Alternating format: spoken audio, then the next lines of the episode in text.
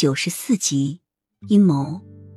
等一切都弄好之后，殿中只剩下了太后和雨涵。画吧。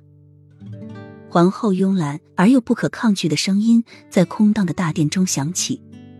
雨涵腹诽，总觉得这个皇后看起来别有心机的，但还是起身打开带来的话剧，准备作画。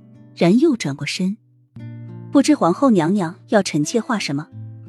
贵妃以上的太后轻轻一笑，口气甚严，扯起嘴角的皱纹，别有深意的道：“你就给本宫画一个叫做莫雨涵的千金小姐吧。”雨涵拿着胶水的手停在半空中，心里猛地一颤，回过头疑惑的看着太后：“皇后这是什么意思？”而皇后不再答话，安适的坐在贵妃椅上品着茶。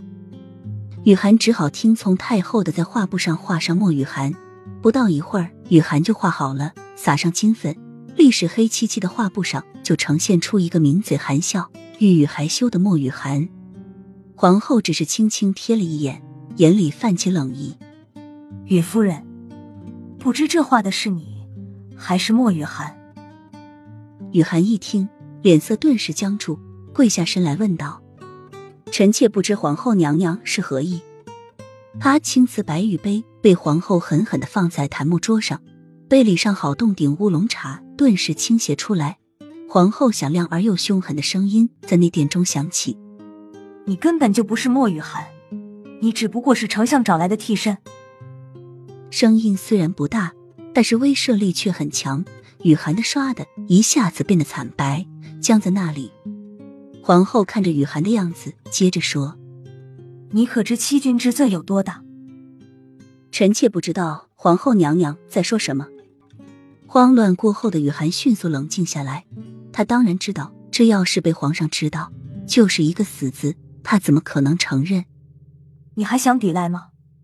告诉你，真正的莫雨涵在本宫手里，是本宫派人劫走的莫雨涵。你要想活命。就乖乖的听本宫的话，不然你和莫丞相全都会被五马分尸。皇后凶狠的声音在奢华的殿内回荡，头上戴着的金步摇在脑后摇坠着。雨涵真想拿录音笔将皇后刚才说的话录下来。原来真正的莫雨涵在他手里，他抓走莫雨涵想干什么？对付丞相，